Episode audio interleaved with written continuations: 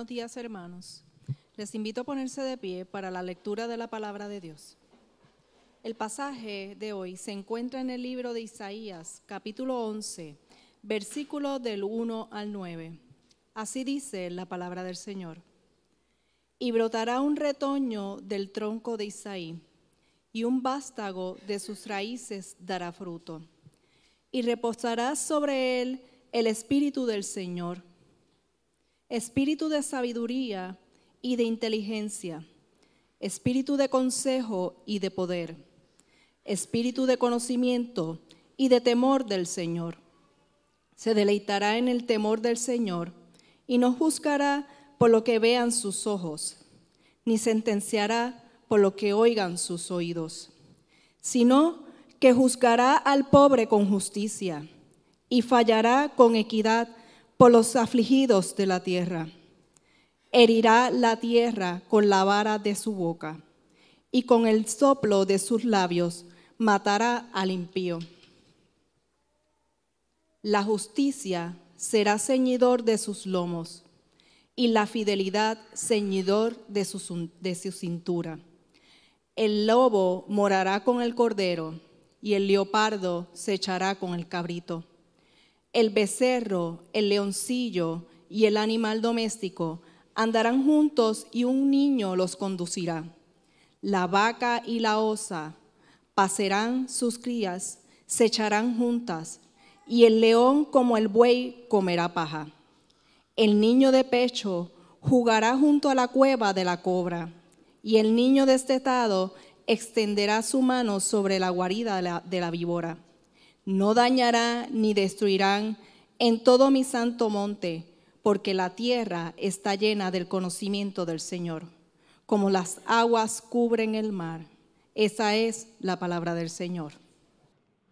Uno de los sociólogos más importantes del siglo XX, Sigmund Bauman, crítico cultural este, y uno de los grandes intelectuales en reflexionar, uno de los asuntos más importantes sobre nuestra cultura moderna, decía que ante la manera en cómo el discurso cristiano menguaba en Europa, el pesimismo se convertía en la norma de esta sociedad. Y él notaba lo peligroso del pesimismo en el corazón de una sociedad. Definitivamente tú y yo en algunas circunstancias hemos luchado con realidades como esta. Claro, simplemente prender el televisor hace unas semanas atrás y escuchar la noticia de dos terremotos sobre 7.5 en Turquía y las noticias de cobertura subsiguientes que presentan más de 25 mil muertos. Son noticias de una guerra en Ucrania que pareciera no terminar. Donde en el medio de los conflictos y el deseo de dos potencias o de una potencia política buscando invadir otra, hay ancianos, niños y mujeres muriendo. Es el asunto de los grupos radicales en el sur de África, arrastrando niños en medio de las sociedades pobres. O de las grandes redes de trata humana. Uno de los grandes problemas de nuestra sociedad, de los que poco se, se hace visual o se habla. La trata humana es un terrible problema en toda la parte sur de nuestro globo terráqueo niñas sacadas de su familia para entrar en el campo y en el mundo de la prostitución. Si llegamos un poco más al Caribe, levantarnos día tras día con las noticias como hoy de cuatro asesinatos en menos de 10 horas entre Santurce y Bayamón. Carolina.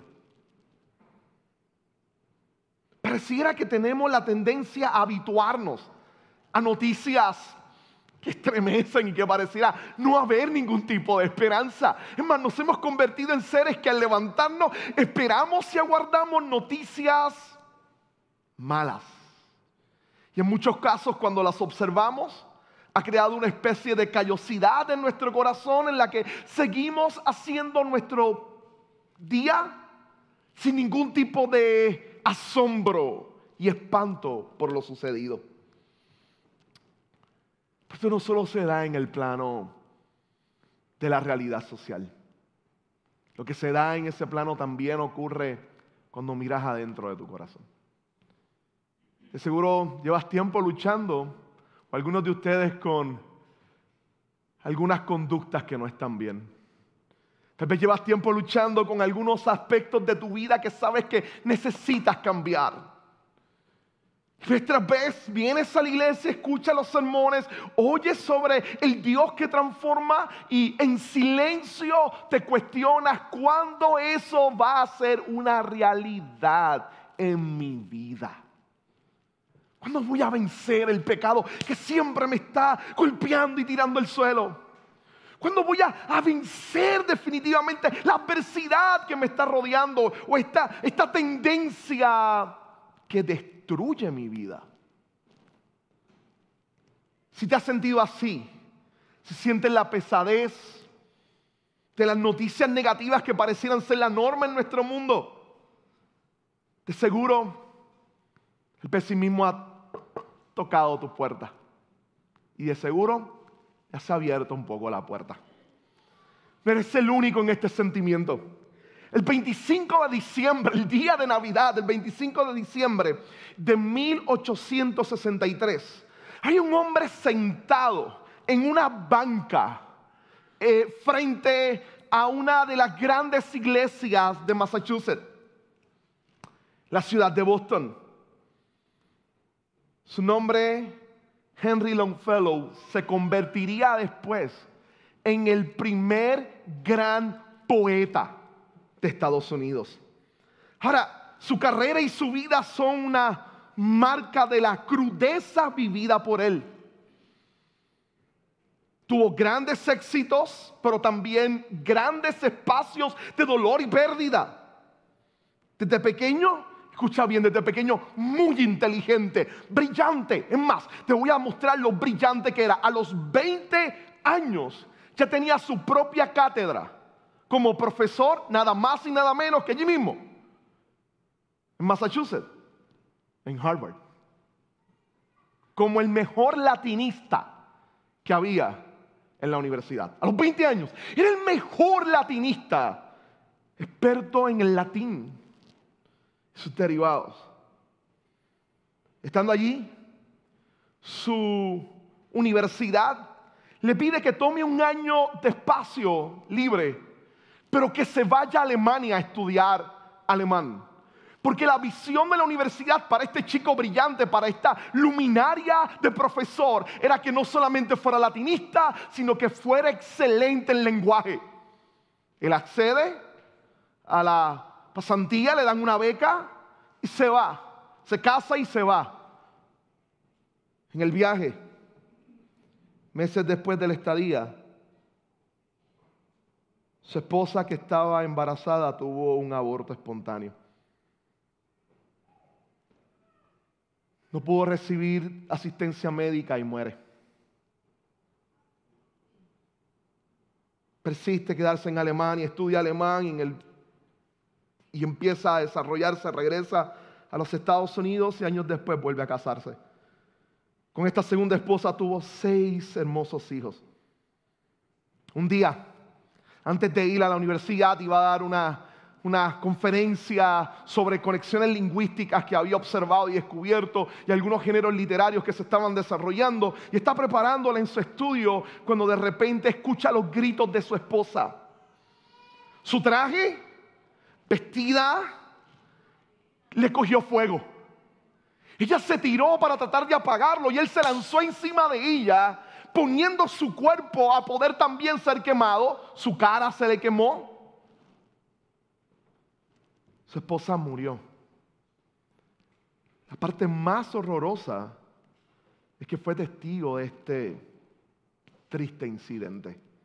Ahora, Henry Longfellow se, se convertía en un padre soltero de seis hijos a los que tenía que cuidar, educar mantener y velar por ellos. Lo hizo con mucha pasión y de aquí empezaron a salir algunos de los poemas más conmovedores de la vida de él. Publicación tras publicación estaba ganando espacios más. Muchos decían que era el equivalente a un rockstar hoy en día. La gente en los cafés leían los poemas de él, no escuchaban este, al nuevo cantante de moda. Lo que hacían era leer los poemas de él. Era totalmente una celebridad y eso es extraño. Un, académico que escribe poesía que se convierte en una celebridad. Ese Henry Longfellow se había convertido en una celebridad. Con el dinero que ganaba, compraba esclavos en el sur para liberarlos en el norte. Tenía una pasión porque la gente viera poder de la libertad. Compraba esclavos para liberarlos. Era cristiano y un profundo pacifista. Su hijo mayor veía el mundo de forma diferente y cuando la guerra civil estalló, le pidió a su papá que le permitiera enlistarse en el ejército. Su papá se negó, no quería, pero sabía que no podía impedirlo y conseguiría la firma como quiera. Así que accedió, la firmó y la envió. Hizo varias llamadas para que algunos congresistas, para que aceptaran a su hijo, pero que lo cuidaran. Sin embargo, en el campo de batalla su hijo salió al frente. En un tiroteo cruzado, una de las balas perforó su columna vertebral y la partió en pedazos. El telegrama llega a su casa, tiene que correr al hospital a ver a su niño que no puede moverse. Mientras eso ocurre, sus otros niños están en casa.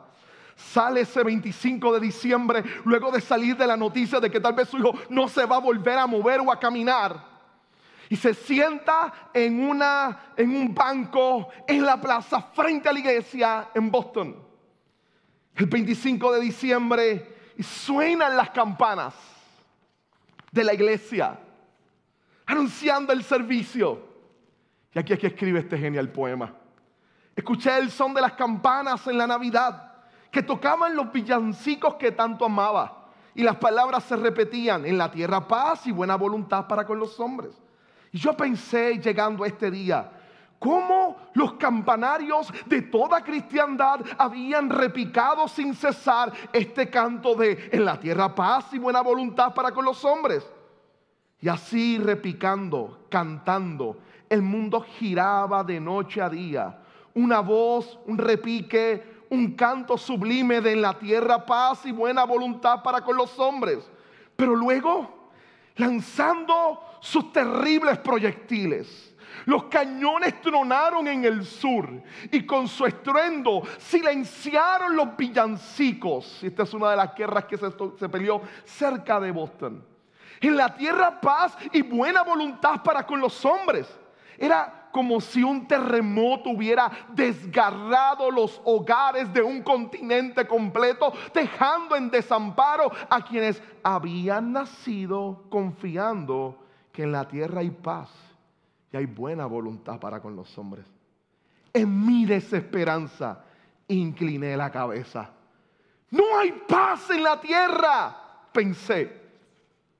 El odio es fuerte y hace burla de la canción de que en la tierra hay supuesta paz y supuesta voluntad para con los hombres. Tal vez algún momento te has sentido así. Ahora, el pesimismo, aunque toca nuestra puerta, es un terrible enemigo, al cual si has hospedado por algún tiempo, debes pedirle que se marche y cerrar la puerta detrás de él.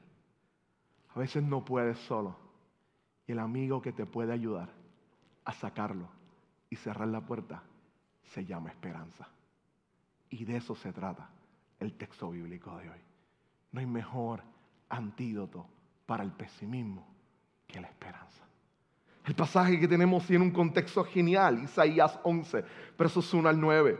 El contexto es literalmente el temor y el anuncio de que el ejército asirio está marchando hacia, hacia, Israel. Israel se está preparando y tal vez algunos apuntan que estando en la ciudad ya podías oír el sonido de las botas tocando el suelo, las bocinas sonando, los cascos de guerra golpeando. Sabías que un ejército inmenso se estaba acercando para sitiar la ciudad amenazaba la vida que generaciones enteras habían vivido. El cerco de protección parece que se había roto y obviamente en medio de esto Israel se cuestiona y pregunta, ¿dónde está Dios?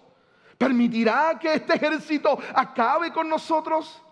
Y que el profeta Isaías interviene en uno de los anuncios más gloriosos, porque la complicidad, la complejidad, perdón, de este texto es que Israel se merece el castigo por su infidelidad. Pero va a encontrar en Dios un Dios de amor y misericordia. El tema de mi sermón es el gran rey. El gran rey que se anuncia. El gran rey con un reino diferente. Déjeme comenzar con mi primer punto en la identidad del rey. Lo primero que hace Isaías es mostrarnos cuál es la identidad de aquel que tiene esperanza, porque esto es lo genial para el cristiano. La esperanza, escúchalo bien, la esperanza no es una palabra abstracta, es una realidad concreta. Para el creyente, la esperanza se ha encarnado en Cristo Jesús. Y es lo que presenta el anuncio de Isaías, una esperanza concreta. Lo primero que nos da es la identidad del rey. Mira cómo comienza Isaías de manera genial y maravillosa. Es importante poder entender porque la identidad de ese rey que viene nos permite comprender el poder de la esperanza y cómo ella es nuestro único aliado para sacar de nuestras vidas el pesimismo. Necesitamos saber bien la identidad de ese rey. Verso 1, escúchalo bien. Del tronco de Isaí brotará un retoño y un vástago nacerá de sus raíces. Del tronco de Isaí brotará un retoño y un vástago nacerá de sus raíces. Este verso solamente nos permite observar tres cualidades de la identidad de ese rey. Tres cualidades de la identidad de ese rey. Mira la primera, su origen. Lo primero que nos dice de dónde proviene ese rey. Del tronco de Isaí brotará un retoño, un vástago nacerá de sus raíces. La imagen que utiliza Isaías es una que viene trabajando desde el capítulo 6 de Isaías. Es Israel como un árbol, un árbol que va a ser cortado. Es tal vez el anuncio del juicio divino, un árbol que va a ser cortado. Pero el carácter de Dios no es un Dios que simplemente enjuicia, es un Dios que cuando enjuicia produce algo nuevo, promete algo nuevo, trae esperanza a la escena. Y ahora, miren la comparación genial. Es un tronco. Lo que implica es que el árbol fue cortado. Isaías le había dicho que iba a ser cortado y quemado. Es un árbol que ha sido cortado y quemado. Todo el mundo pasa, lo ve y de seguro dice, he ahí donde había un gran árbol.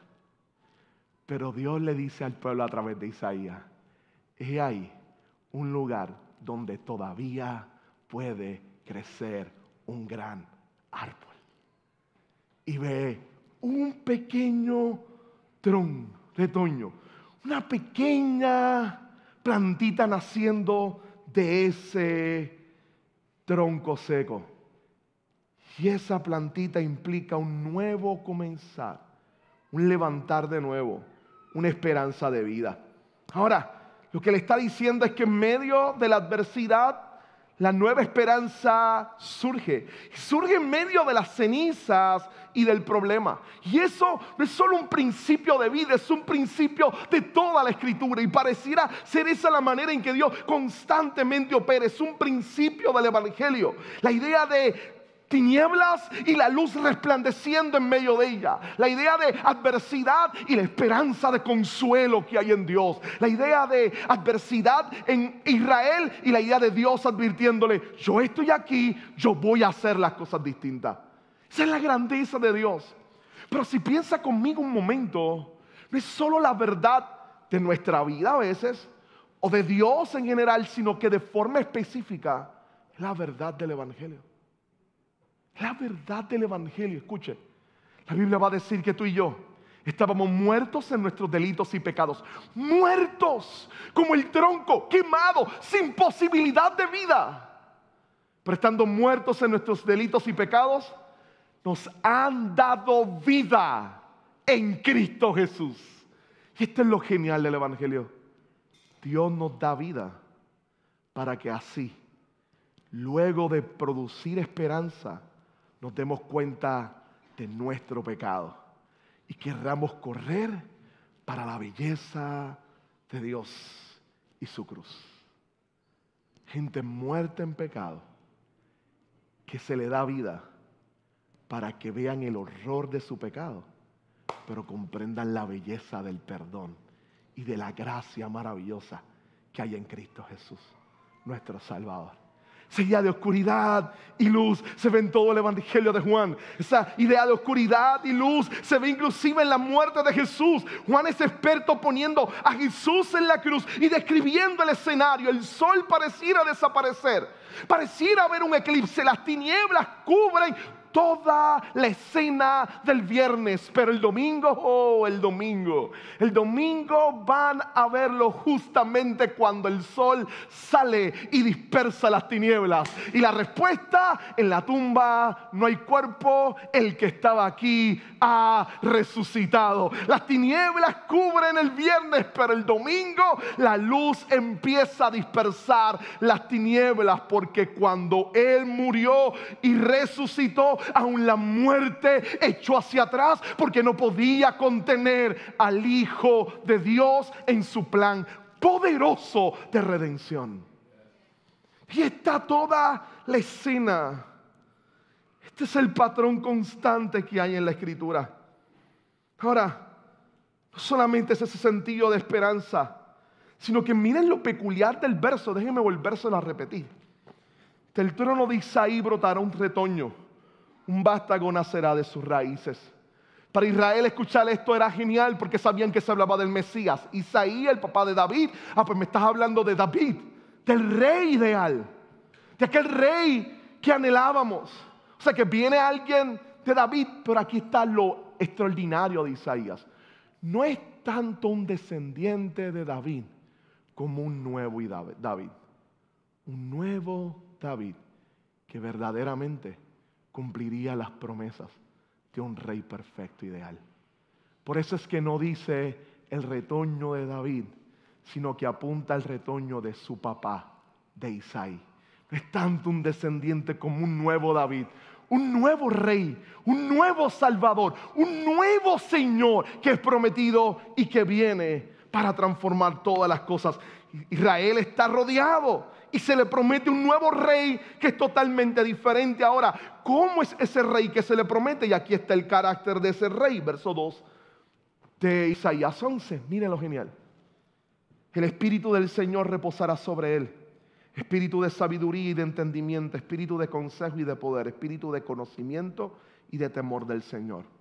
Él se deleitará en el temor del Señor. Juzgará según las apariencias. Él decidirá por lo que oiga ni decidirá por lo que oiga decir, sino que juzgará con justicia a los desvalidos y dará un fallo justo en favor de los pobres de la tierra. Ya en el tiempo en que Isaías escribe, la gente estaba harta de los reyes. Harta. Mucho antes se habían hartado de ellos. Porque se habían dado cuenta de lo que Samuel les decía. Ellos van a venir y van a ir detrás de sus propiedades, detrás de sus hijos y van a enriquecerse. Cualquier semejanza con los políticos de hoy en día es solamente coincidencia. Ahora, en medio de ese escenario, Israel entonces empieza a reconocer que la sabiduría humana no es suficiente para dirigir un pueblo. Que necesitan a alguien especial. Alguien que tenga la sabiduría de Dios. Alguien lleno del Espíritu de Dios. Por eso se convierte en costumbre en Israel que entonces a los nuevos reyes empezarían en una ceremonia a ungirles con aceite esperando así que con este acto buscaran la sabiduría de Dios y que el Espíritu de Dios los llenara y los capacitara para poder entonces servir a la nación de manera justa y correcta. Pero vez tras vez, momento tras momento, los reyes de Israel demostraron que estaban bien lejos de esta verdad, bien alejados de ella. No actuaban conforme a la voluntad del Espíritu de Dios, sino de manera totalmente diferente. Y ahí le dice el profeta, este rey que vengo a traerles, este rey, él sí está lleno del Espíritu de Dios. Y todo lo que hace lo hace dirigido por el Espíritu de Dios. Y este rey es un rey sabio, sumamente sabio. el Espíritu del Señor reposa sobre él, por lo tanto, tiene sabiduría, tiene entendimiento, todo lo que hace lo hace de forma correcta y con sabiduría. Da consejo en medio de la adversidad y tiene poder para cambiar todas las cosas. Tiene conocimiento y teme al Señor. Es un buen ejemplo de cómo debe vivirse. Es más, se deleita en el temor del Señor. Y Él no es fácilmente manipulable, no juzga según las apariencias, no decide por lo que la gente le diga, sino que toda decisión la hace con justicia. Israel está viendo a este enemigo acercarse sabe que se lo merecen por su injusticia. Pero el profeta les dice, tranquilo, viene un rey que va a reformar todo esto. Y él va a actuar de forma justa. Él va a actuar como debe actuarse. Pobre de Israel, viene alguien que los escucha. Gente sufrida de Israel, viene alguien que los escucha. Viene alguien que tiene poder para vindicarles, para levantarles, para mostrar misericordia. Está hablándole el corazón de este pueblo necesitado y angustiado. Ese es el carácter de él. Es un carácter de justicia. Su juicio es perfecto. Es puro. Ahora el texto no solamente nos habla de ese origen, de quién es la esperanza. Nos habla de lo que Él va a hacer. Y aquí es que está. La acción de la esperanza que se convierte en antídoto al pesimismo que nos rodea hoy en día. Déjeme leer esta porción, porque creo que no hay manera de hacerle justicia predicando. La escritura es poderosa en esto. Miren el nuevo mundo que este rey viene a crear. Destruirá la tierra con la vara de su boca Matará al malvado con los alientos de sus labios, apuntando a esta nación tal vez de injusticia que se está levantando. Y dice, la justicia será el cinto de sus lomos y la fidelidad del ceñidor de su cintura. Y aquí viene el mundo que él va a crear. El lobo vivirá con el cordero. No va a matarlo. No se lo va a comer. Va a vivir con él y van a ser buenos amigos. El leopardo se echará a dormir con el cabrito, los dos como si fueran hermanos. Y juntos andarán el ternero, el hijo de un pequeño cabrito y el cachorro, el hijo de un león. De manera que obviamente sus padres van a ser amigos. Un niño pequeño va a guiar a todo un pueblo. La vaca pastará con la osa. Y la osa no se la va a comer sus crías se echarán juntas a jugar. El león comerá paja con el buey. Jugará el niño de pecho, un bebé, junto a la cueva de la cobra. Y el recién destetado meterá la mano en el nido de la víbora. No harán ningún daño ni estrago en todo mi monte santo, porque rebosará la tierra con el conocimiento del Señor como rebosa el mar con las aguas. Puedes ver, no, yo sé que al leerlo, alguno suena a muñequitos viéndolo. Y Yo sé que es complicado para ustedes, mucho más complicado para esta, esta gente era de campo. Ellos sabían que esto era imposible, pero más aún, aún si fuera simbólico, ellos están escuchando las botas de guerra golpeando el piso, acercándose a donde ellos están. Dios les está diciendo, no va a haber violencia un día. Yo voy a acabar con todo esto. ¿Saben? Y aquí está lo triste. Suena fantasioso para nosotros. Y el hecho de que suene difícil de creer y fantasioso para nosotros es una muestra de que estamos tan habituados a este mundo roto y caído que hemos olvidado todo vestigio de un mundo diferente. Si nos imposibilita pensar que las cosas pueden ser distintas. Estamos tan habituados a las malas noticias que estamos ya predispuestos a que esto es imposible porque la osa tiene que comerse a la vaca, el león tiene que acabar con el otro. Al niño hay que sacarlo porque la víbora lo va a morder. Estamos tan habituados a la violencia que todo anuncio de paz y de transformación se nos hace irrealista, imposible, imaginario, absurdo y lejano. Sumamente lejano. Pero esta es la clave para entender lo que Dios está haciendo. Y esa clave nos permite a nosotros hacer algunas aplicaciones para entender eso hoy en día. Si sonaba absurdo para ellos, ¿qué tal si seguimos con esa clave como si fuera una especie de pie forzado y continuamos como trovadores siguiendo la rítmica de nuestro poeta? Y le permitimos improvisar un poco continuando con su temática de canción. Lo que está diciendo Isaías pudiera ser también el hecho de que ese día las cárceles se convertirán en museos de arte. Los tanques de guerra y las armas en herramientas para construir casas y centros comunitarios. Los palacios gubernamentales y las cortes se convertirán en centros de diálogo para resolver conflictos y ayudar a los necesitados.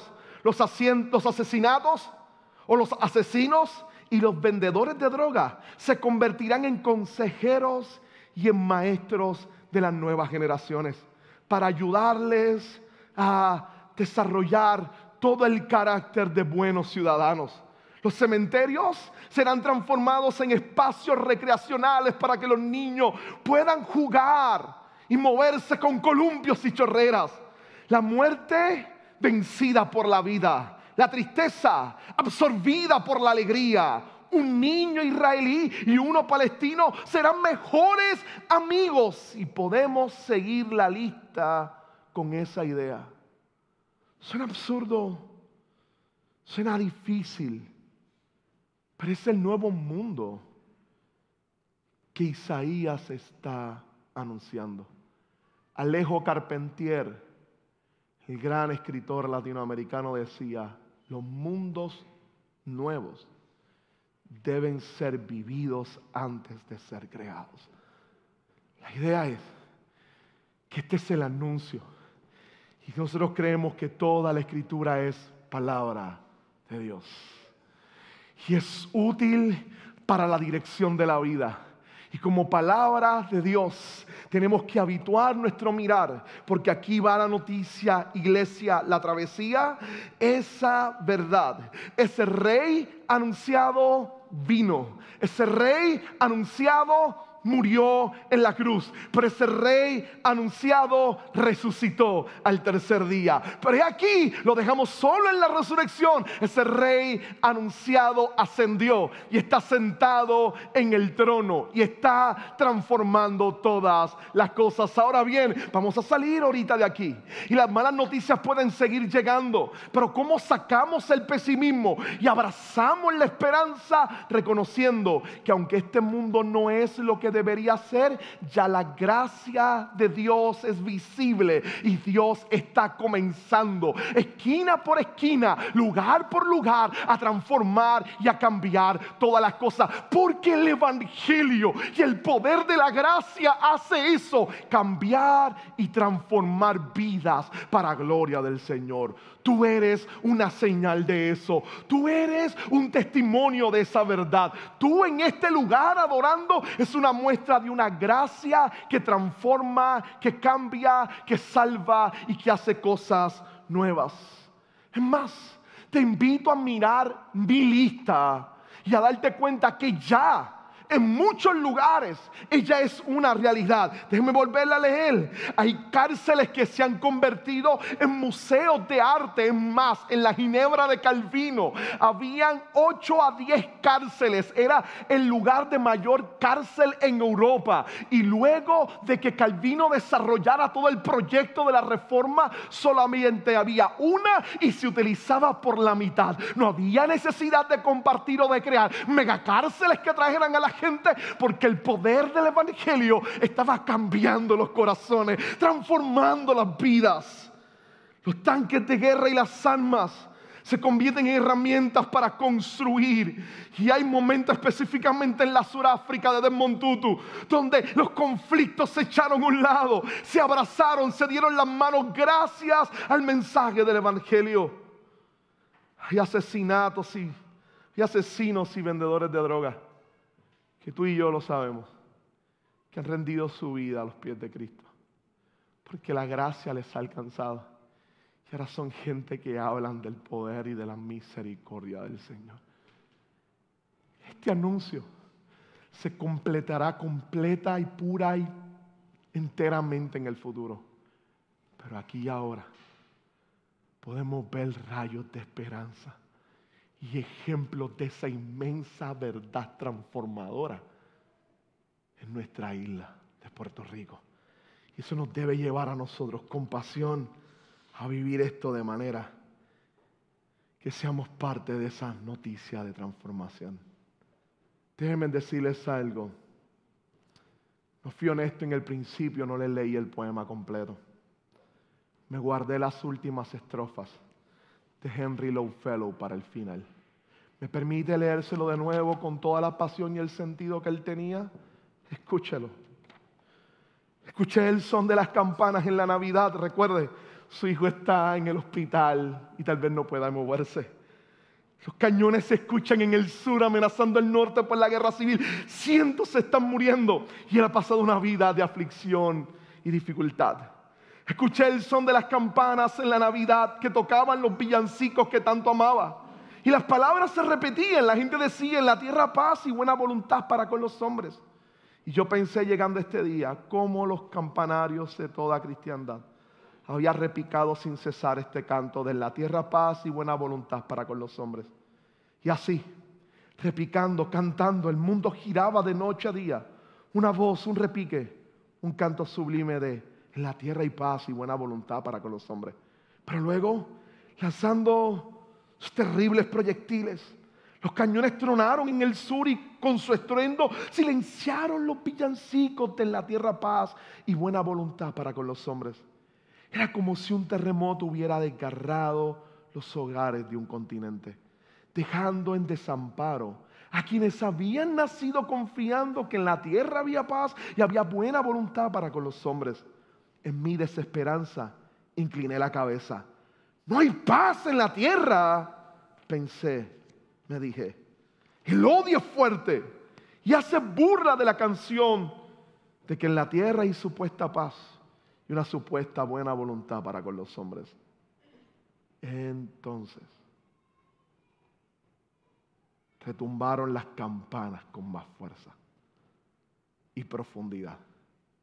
Dios, Dios Dios no está muerto, ni duerme Él.